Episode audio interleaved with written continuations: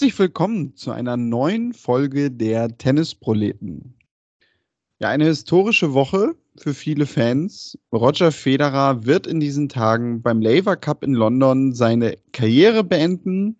Da werden wir sicherlich heute drüber sprechen, was ja, wir mit diesem Wochenende verbinden werden. Wir werden natürlich allgemein ein bisschen über den Laver Cup sprechen. Auch noch mal kurz zurückschauen zum Davis Cup am vergangenen Wochenende und ja, haben sicherlich auch noch so die ein oder andere News und Geschichte, die so sich in dieser Woche zugetragen hat. Mit dabei ist wieder ja derjenige, der in den letzten Tagen viele, viele Stunden in London vor Westminster Hall stand, um sich von der Queen zu verabschieden, um dann kurz bevor er dran war festzustellen, dass das gar kein Meet and Greet mit Serena Williams ist. Hallo Tobi. Ja, hi Daniel. Ähm, das stimmt. Also fast nicht. Ähm, ähm, ich wäre gern in London. Äh, ich würde mich auch gern anstellen, allerdings nicht, um dann festzustellen, dass man, was habe ich gelesen, 16.000, 20.000 Pfund für ein Ticket beim Labour Cup zahlen muss. Wobei ich denke mal, dass damit wirklich dann auch dieses rundum sorglos Paket gemeint ist, ja, wo man die ganze Zeit in so einer Royal Box sitzt, dann doch noch das Meet and Greet kriegt, mit wem auch immer, voll versorgt ist und, und, und. Es gibt bestimmt auch günstigere Karten, so für 2500 oder 3000 Pfund. Ähm, wäre es dir das wert? Nein. Nein? Nein. Also ich glaube, selbst wenn ich das Geld mal so eben locker hätte, nee, glaube ich nicht. Das wäre also das wär die Frage, wenn Geld keine Rolle in Anführungsstrichen ja, gut, äh, genau, keine Rolle ne? spielen würde. Aber selbst dann. Wird man, da, wird man da wahrscheinlich anders drauf schauen. Aber, also das kann ich sogar jetzt einfach aus, aus äh, der emotionalen Sicht, glaube ich, für mich beantworten. Es wäre mir das nicht wert, weil ich jetzt in den Tagen nicht einmal witzigerweise den Gedanken hatte, oh, ich würde gerne letztes, das letzte Match von Federer sehen. Ja, also ich muss sagen, wir nehmen vor, vor Start des Labour Cups auf, also vor Start der, der, der Matches. Gefühlt findet der ja schon die ganze Woche auf Social Media statt.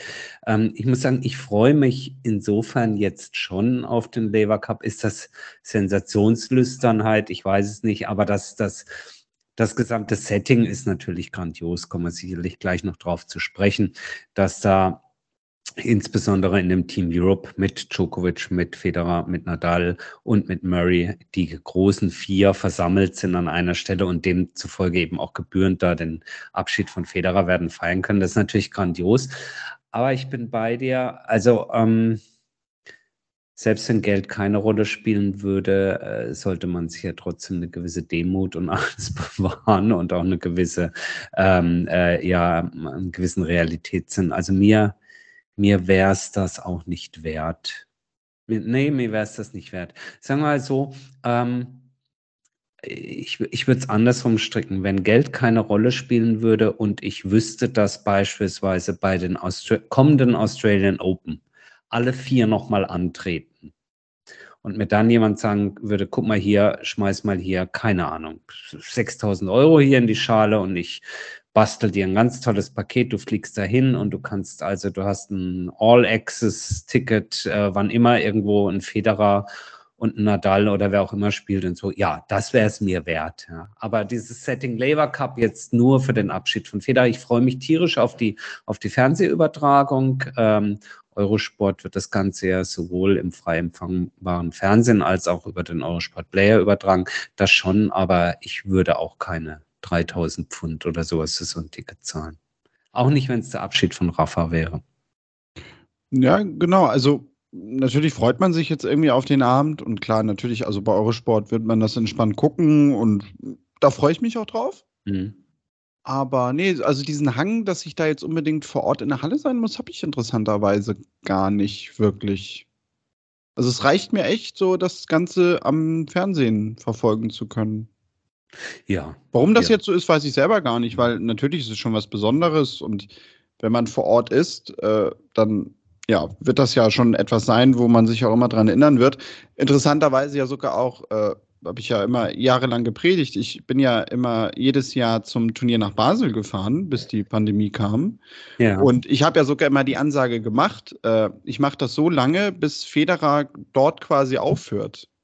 Obwohl ich jetzt ja nie der ganz große Federer-Fan war, sondern weil ich aber schon irgendwie immer diesen Moment abpassen wollte, dass äh, ja dann schon dabei zu sein, wenn man so viele Jahre dahin fährt. Mhm. Ähm, aber nö, also deswegen bin ich jetzt auch gar nicht irgendwie böse auf ihn, dass er jetzt ausgerechnet den Lever Cup dafür genommen hat und nicht Basel. Mhm. ist einfach so. Und ich bin gespannt, wie das Freitagabend wird. Viele, die es hören, werden es ja wahrscheinlich dann sogar schon wissen, wie es gelaufen ist. Aber es gibt, glaube ich, andere schöne Sachen, wo man dann sein Geld für Tennis noch auf den Kopf hauen kann. 6000 Euro übrigens für, für Australien zwei Wochen ist, ist glaube ich, sogar mit Flug und allem drum und dran noch günstig. Also können wir gerne machen. Wenn du da mal so ein Angebot findest, bin ich dabei. Ach, das baue ich dir zusammen. Das kriegen wir schon hin. Ich habe neulich mal wieder recherchiert. Das kriegen wir schon hin. Aber ähm, ja, ähm, vielleicht mal so vorneweg ist das jetzt, ist das jetzt das richtige Setting? Ist das der richtige Rahmen, um Roger Federer zu verabschieden? Oder wäre es doch besser gewesen, wenn es Basel gewesen wäre? Also je mehr ich jetzt die Tage drüber nachgedacht habe, ist es, glaube ich, sogar echt der bessere Weg, um hm. abzutreten. Gerade für ihn und ja, dieses Setting bringt das hier einfach mit. Auch so ein bisschen Inszenierung, das hatten wir in den letzten Jahren ja auch immer schon gesagt. Das hat der Lever Cup ja irgendwie automatisch auch mit diesem, mit diesem ja, Turniermodus, dass sich das Ganze jeden Tag so ein bisschen mit den vergebenen Punkten äh, aufbaut. Du hast da natürlich auch einfach mehr Möglichkeiten anschließend. Also du, du spielst abends dieses Doppel, dann hast du alle Zeit der Welt, dass du danach dann wahrscheinlich, kann ich mir vorstellen, Federer noch ein bisschen was sagen wird, sicherlich auch Nadal und andere noch was sagen werden. Also da wird ja sicherlich etwas vorbereitet sein, mhm. showmäßig nenne mhm. ich es jetzt mal. Und das ist ja nämlich etwas, was so in diesem Turnierrahmen ja schon irgendwie anders darstellbar ist und auch anders rüberkommt. Weil du ja doch irgendwie mit dem Turnier vorankommen musst. Teilweise ja auch einfach, gerade wenn danach irgendwie noch Matches sind oder es auch sehr spät ist und es am nächsten Tag weitergeht. Äh, das Ganze ja schnell so ein bisschen auch ja, abgehetzt wirkt. Und da hast du jetzt ja wirklich alle Zeit der Welt, danach noch zu sagen, komm, wir nehmen uns jetzt die Zeit, das und das passiert hier noch. Und dafür kommen die Leute letztendlich ja auch einfach dann an diesem ja. Tag. Ja, ja. Das war ja bei den US Open äh, das große, naja, das große Glück, würde ich mal sagen, des Veranstalters, äh, dass äh, Serena nicht nur gut gespielt hat, sondern auch am Anfang noch gewonnen hat. Denn es schwebte ja auch im Raum so diese Frage, oh Mist, was machen wir denn jetzt, wenn die jetzt verliert? Und dann müssen wir die ja irgendwie verabschieden, aber dann kommt sie ja doch nochmal im Doppel mit ihrer Schwester Venus. Und wie passt das dann dramaturgisch? Und dort äh, hat hat man ihr oder hat man den beiden und damit Serena natürlich einen großen Gefallen getan, dass sie so gut gespielt hat, erstmal gewonnen hat, das Doppel dann noch spielte, dort ausschied und danach dann noch zwei gute Veranstaltungen hinten dran setzte. Also da hat es gut gepasst. Ähm, beim Federer und beim Lever Cup ist es natürlich dramaturgisch viel besser einzubauen. Wir haben hier in der Vergangenheit schon oft drüber äh, sinniert, ob das alles geskriptet ist beim Lever Cup, dass die Spannung erhalten bleibt, ob da Dinge vorab gesprochen sind, weil es wäre ja nur ein Exhibition-Wettbewerb und, und, und. Ich weiß es bis heute nicht, wie, wie ich das so fühlen soll. Was ich aber für eine Mehr halte, ist, dass Roger Federer wirklich zu seinem Captain hingegangen ist, zu Herrn Borg und gesagt hat, Herr Borg, entschuldigen Sie, ähm, ich hätte mal eine Frage wäre das vielleicht möglich, dass ich am Freitagabend mit dem Rafa zusammenspiele, weil ich würde es echt gern mal so machen, wenn es geht. Glaubst du da dran?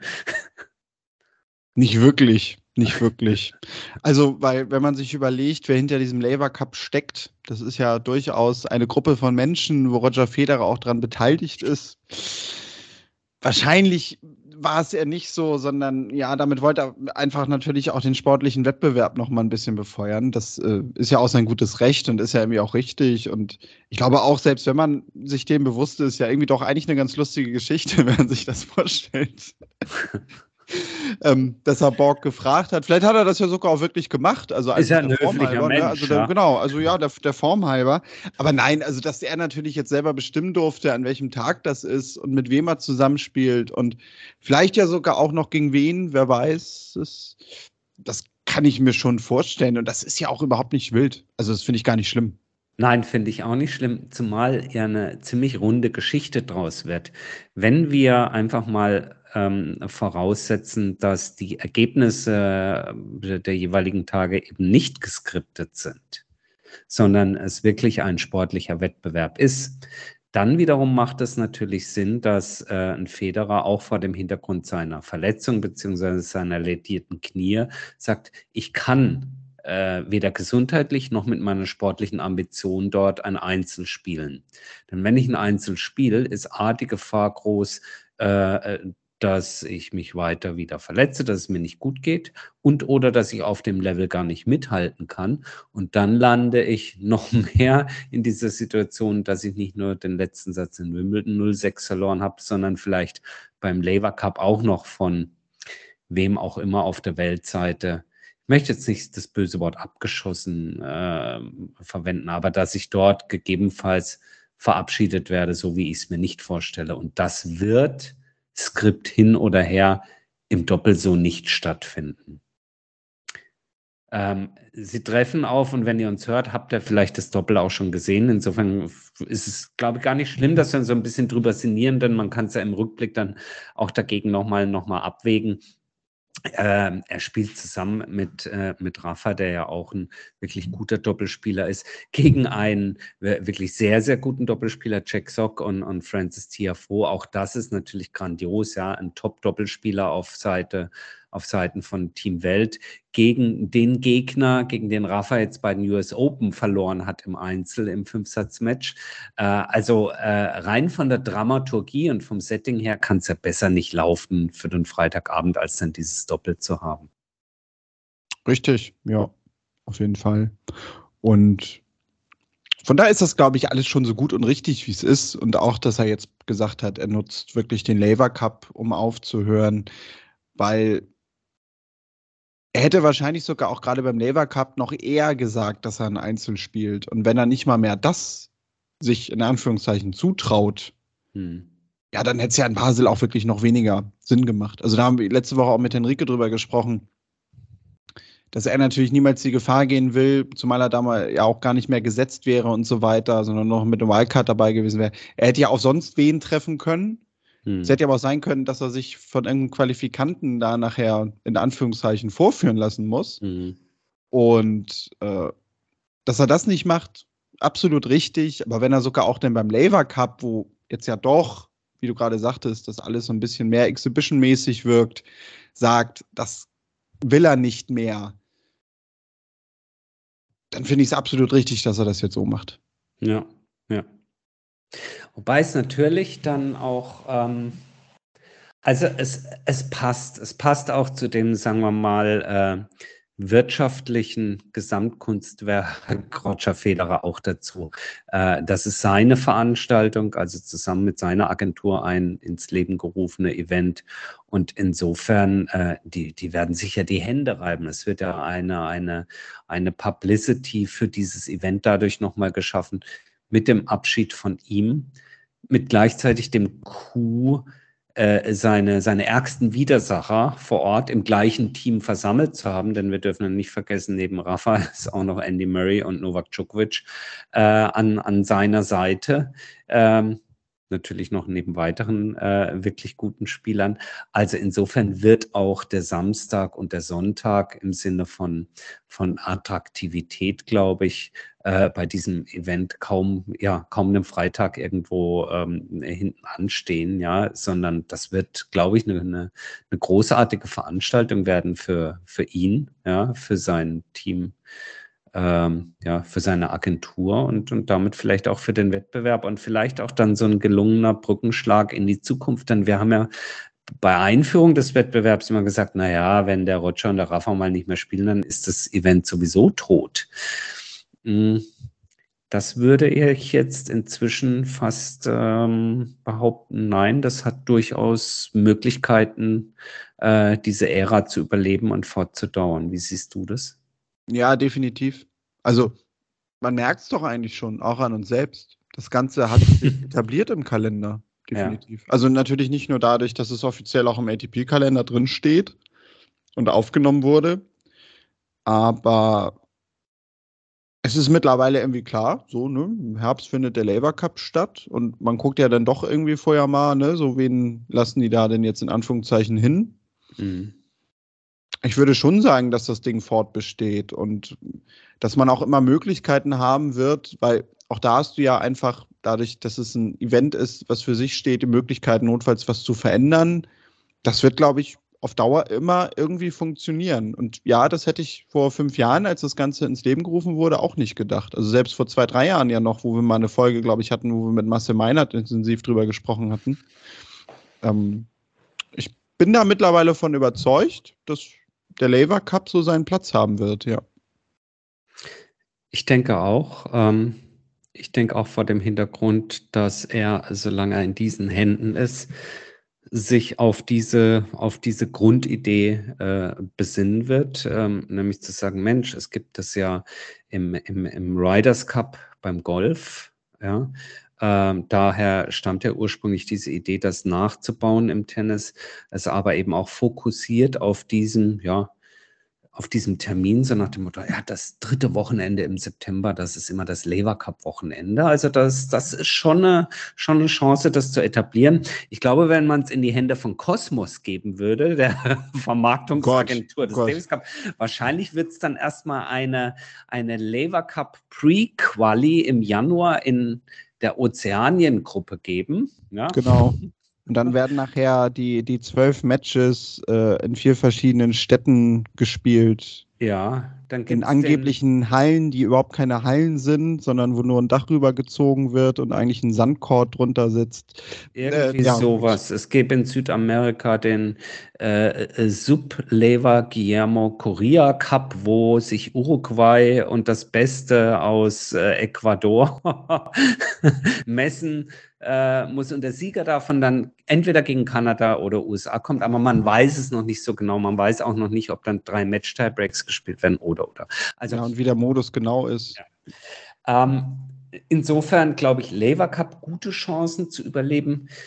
Oh, beim Davis Cup ich weiß es nicht. Wir, selbst wenn, wenn, ich sage das immer so, jetzt nicht, nicht, nicht, nicht arrogant, sondern eigentlich selbst wenn wir als Tennis-Nerds das nicht so ganz hinkriegen, das alles zu verfolgen und klar zu kriegen und wer kommt jetzt wie eigentlich weiter.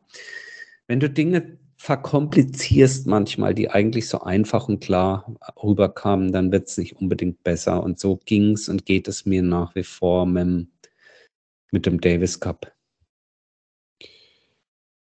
Ja, also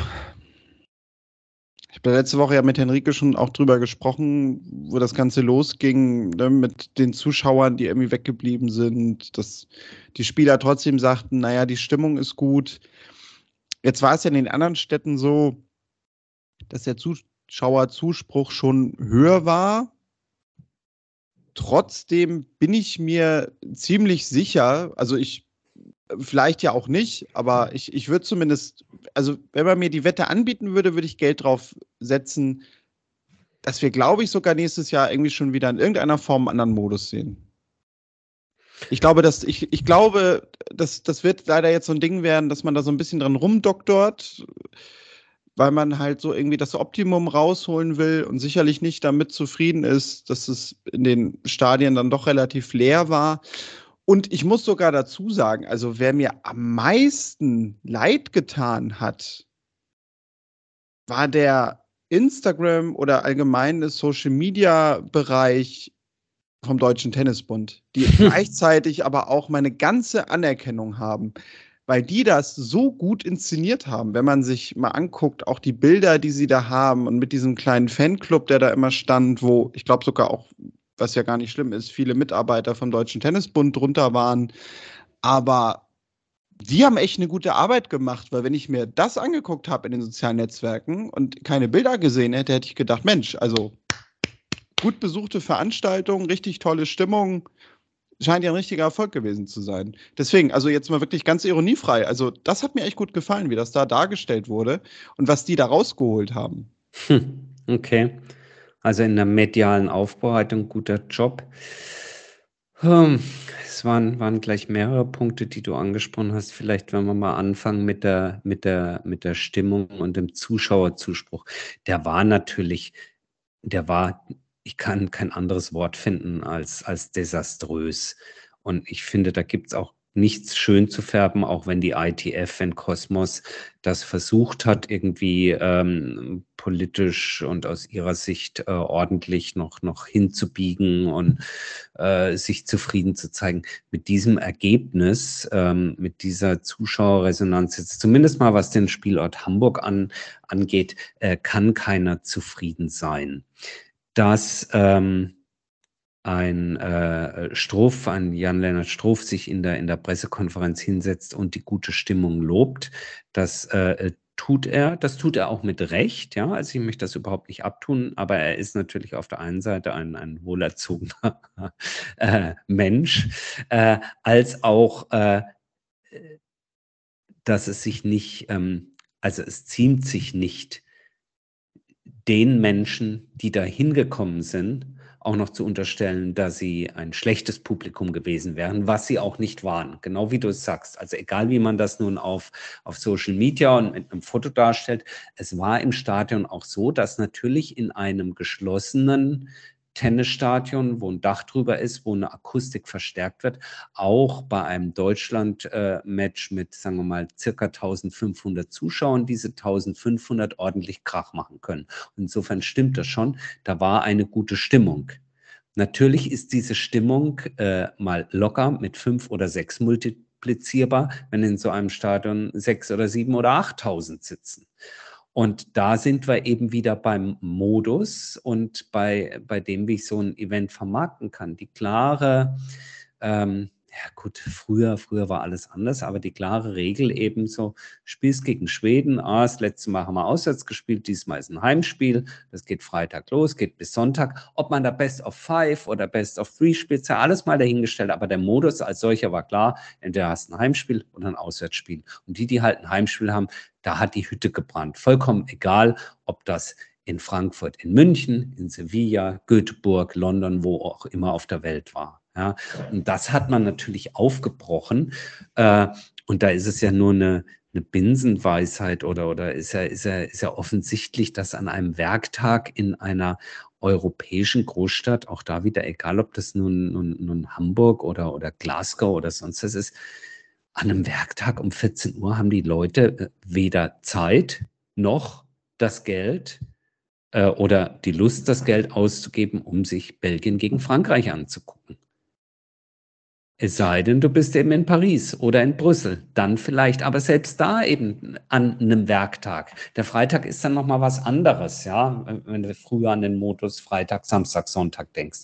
Und ich kann mir nicht vorstellen, dass man, wenn man das wirklich zum Erfolg führen möchte, dass man das so aufrechterhält, aber vielleicht ist es genau wie du sagst, so ein Schritt für Schritt. Wir werden nächstes Jahr kleine Adjustierungen sehen, vielleicht auch größere wir haben es angesprochen, die ATP und die WTA machen die Tür auf für den Davis Cup, Dinge auch wieder zu verändern, indem sie sagen, wir haben gar nicht mehr die Weltmeisterschaft der Herrenteams. Wir machen hier den United Cup, also diese Art Hopman Cup als Vorbereitung auf die Australian Open und diesen Teamwettbewerb Herren, lieber ITF, lieber Kosmos, lieber Davis Cup, das ist jetzt wieder bei euch. Also das ist auch so ein kleines Hintertürchen für die ITF und Cosmos da ihr Gesicht zu wahren, zu sagen, oh, wir können das wieder adjustieren, wir machen es anders.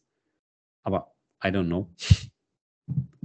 Ja, aber dass das ursprüngliche System funktioniert, das hast du ja jetzt am Wochenende sogar parallel gesehen. Also wenn du in die Weltgruppe 1 geguckt hast, wo die Playoff-Spiele stattgefunden haben. Ich hatte irgendwie Videos gesehen aus, aus Finnland oder auch aus, aus Österreich. Oder für, es soll ganz kurz für unsere Zuhörer, was sagt, wenn du sagst Weltgruppe 1, das sind die Quali-Gruppen, wo sich die qualifizieren, die nächstes Jahr in der Hauptrunde mitspielen dürfen. Genau. Ja, ja, nur, dass genau. es alle wissen. Ja, ja richtig. Da, genau. da, dort findet es nach dem alten Modus statt oder was, was ist dort los? Genau, also die haben jetzt parallel an dem Wochenende gespielt. Ähm, ganz normal vier Einzel, ein Doppel über zwei Tage, halt auch Best of Three, aber letztendlich war es so wie wir es von früher kannten oder wie wir es dann auch Anfang des Jahres sehen, wenn diese, diese Qualifikationsrunde da stattfindet.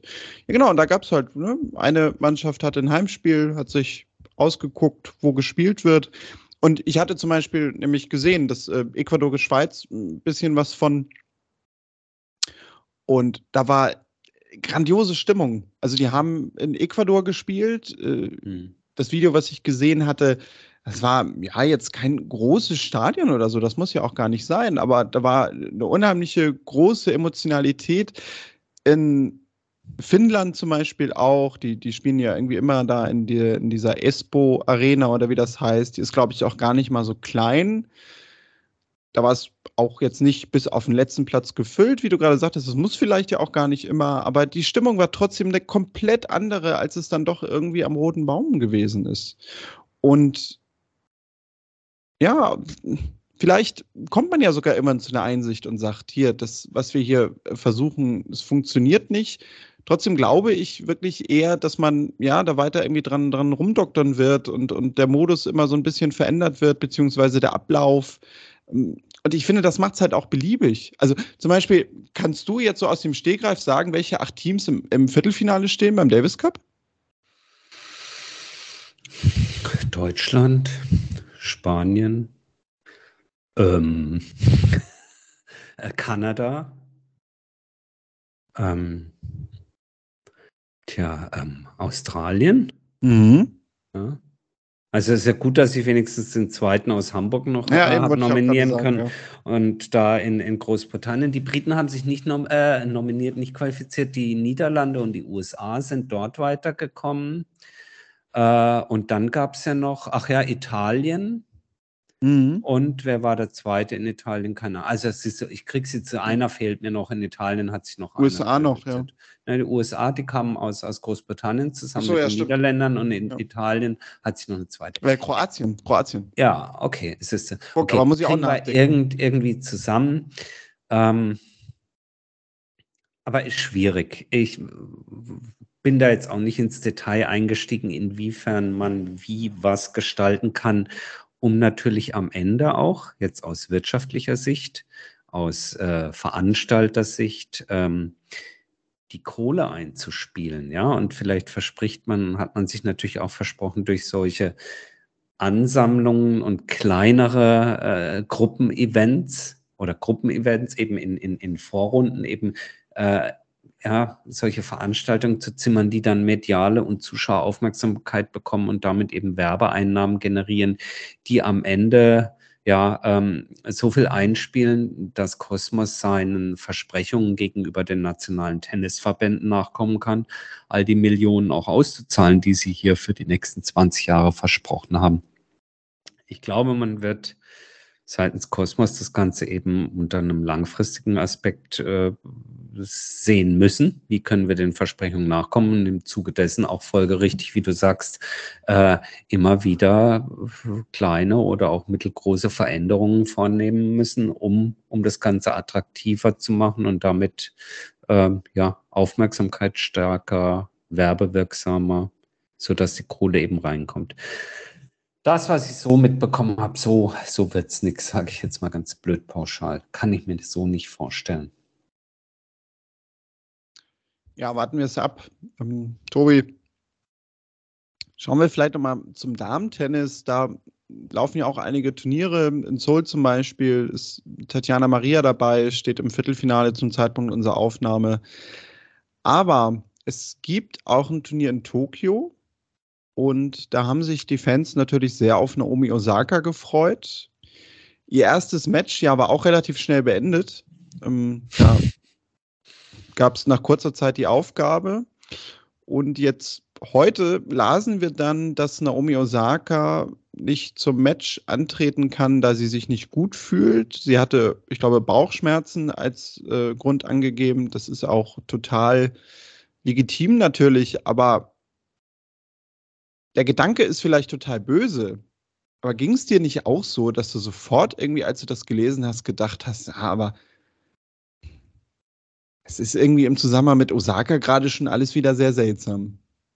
Ja, man kann natürlich, kann natürlich hingehen und sagen, es ist irgendwie ein dummer Zufall.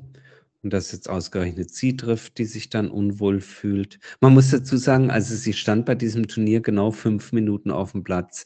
Ihre Gegnerin ähm, in ihrem ersten Match, das war die gute Seville, ja, die hat sich leider ganz, ganz übel nach fünf Minuten Kreuzbandriss zugezogen. Ganz tragisch, zumal sie schon vor einigen Jahren sich schon mal ein Kreuzband gerissen hat und also wirklich, wirklich eine ganz fiese Nummer. Dafür kann natürlich Osaka nichts, dass sie da nach fünf Minuten den Platz als Siegerin beim Stand von 1 zu 0 verlässt. Aber jetzt zu diesem zweiten Match gar nicht anzutreten, Sagen wir mal so, ich würde mir natürlich wünschen, dass es wirklich eine Magenverstimmung ist und wir befinden uns hier in nichts anderem als wilder Spekulation. Aber es ist, äh, sie macht mir schon, wenn man das jetzt so ein bisschen großväterlich sagen darf, sie macht mir schon ein bisschen Sorge. Irgendwie. Ich würde mir wünschen, dass sie, dass sie wieder, wieder zu der Form, zu der Physis, äh, zu all dem zurückfindet, was sie, was sie so viele ja, Tennisfans hat begeistern lassen, ja. Und äh, das war einfach schon ziemlich cool, wenn die auf absolutem Top-Niveau gespielt hat.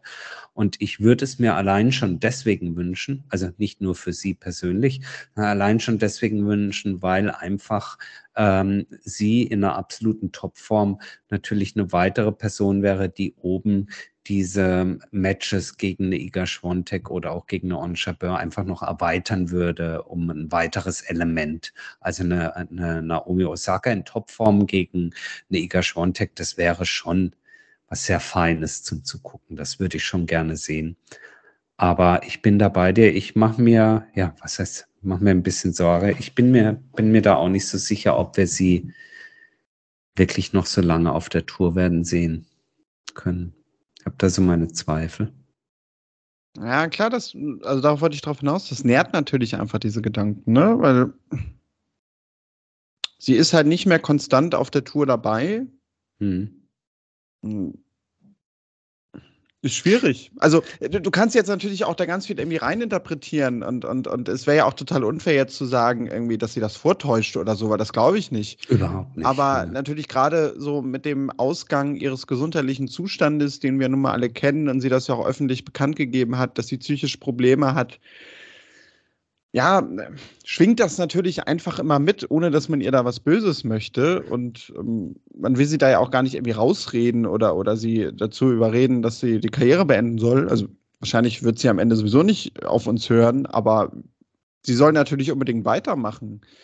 Aber es ist natürlich schon sehr, sehr auffällig einfach, dass sie immer wieder so Momente hat, wo sie dann plötzlich wieder nicht dabei ist. Ich bin echt gespannt, wie sich das entwickelt. Also ich denke nach wie vor, es bleibt, äh, bleibt absolut großartig, wenn auch für Sie sicherlich alles andere als einfach, aber es bleibt absolut großartig, dass Menschen, die in der Öffentlichkeit stehen, ähm, so wie Sie, ähm, solche Belastungen oder eben auch Krankheiten ähm, publik machen und damit für eine, für eine ihre Plattform nutzen, um damit die Aufmerksamkeit darauf zu lenken äh, und das Verständnis auch zu vergrößern, ähm, das dringend notwendig ist. Und insofern wär, wär, wär, wären wir der wir ihr zu sagen und zu wünschen haben, wie das zu laufen hat, das sollte alleine sie entscheiden. Ähm, Nichtsdestotrotz, aus sportlicher Sicht kann man sich das natürlich wünschen und fände das absolut schade, wenn nicht mehr. Und wir interpretieren da jetzt einiges hinein. Aber gleichzeitig finde ich, muss man schon sagen, toll, wenn es eben Menschen gibt, die, äh, die, ähm, die ihre Popularität dann auch nutzen und dann auch den Mut finden, dort den Schritt in die Öffentlichkeit zu gehen. Das bräuchten wir viel, viel häufiger. Und ähm, und insofern gerade aus dem Grund, gerade aus dem Grund, weil ich sie eine sehr mutige Person finde, wäre es toll, wenn sie dabei bleiben würde und ihre Popularität weiter nutzen würde, um vielleicht noch ganz, ganz viele andere Themen immer wieder aufs Tableau zu rücken. Vielleicht kann sie das aber auch tun, selbst wenn sie irgendwann nicht mehr Tennis spielen sollte, gerade weil sie populär ist und vielleicht diese Popularität auch darüber hinaus aufrechterhalten kann. Aber das eine ist ihre persönliche Entscheidung, was sie damit macht. Und das andere ist einfach nochmal, muss sie einfach den Hut vorziehen, finde ich. Finde ich nach wie vor ist sie schon in, in, in der Hinsicht ein absolutes Role Model. Ja, klar, da würde ich mitgehen. Auf jeden Fall. Ich kann dir, ich kann dir gerade sagen, äh, wir machen ja sonst immer nicht aktuelle Sachen, aber weil es ja eigentlich schon echt ein Upset ist. Wawrinka hat gegen Medvedev gerade in drei Sätzen gewonnen. Auch das ist aber wiederum ein, ein absoluter Upset beim 250er Turnier in Metz. Äh, Finde ich tolle, ähm, wirklich tolle Leistung, zumal wir ja ähm, nicht nur wir, sondern viele andere auch, hatte ich gelesen, ihn eben nach dem Ausscheiden bei den US Open dann irgendwie auch so abgeschrieben haben, so nach dem Motto, vielleicht muss er einfach auch erkennen, dass seine Zeit jetzt auch vorbei ist und jetzt ist mal gut oder sowas. Ähm, vielleicht ist das auch so, ja, kann ja auch sein. Aber jetzt da wieder so einen rauszuholen und hier mit Medvedev mal kurz äh, Indoor auf Hardcore zu schlagen, Chapeau. Prima. Ja, genau, fand ich angemessen, weil wir das ja, glaube ich, sogar noch besprochen hatten mit, mit Wawrinka. Tobi, ich glaube, für die Woche reicht's. Wir werden schauen, was wir nächste Woche an Geschichten finden. Eine Menge, glaube ich, nach dem Wochenende. Ja, wollte ich gerade sagen, was der Labour Cup vor allem natürlich so alles mitbringt. Da wird man wahrscheinlich auch Ende der nächsten Woche gar nicht drum herum kommen, dass man da noch ein paar Worte zu verliert. Ja, wenn ihr ein paar Worte an uns verlieren wollt, dann schreibt uns gerne eine E-Mail wer es noch kennt, kontakt.tennisproleten.de. Dort erreicht ihr uns oder natürlich auch über die sozialen Netzwerke Facebook, Twitter und Instagram unter Tennisproleten findet ihr uns dort. Wenn ihr Fragen, Anregungen habt, etwas loswerden möchtet zu aktuellen Themen, die wir hier besprechen oder mal besprechen sollen, gerne her damit. Ja, und besucht auch gerne unseren Shop tennisproleten.de. Dort könnt ihr uns finanziell ein bisschen unterstützen, wenn das euer Wunsch ist. Und ihr findet da halt auch ein paar schöne Shirts und andere Dinge. Ja, Tobi, sonst war es das für diese Woche. Wir sind durch, hören uns in der nächsten Woche wieder. Bis dann, macht's gut und tschüss. Ciao.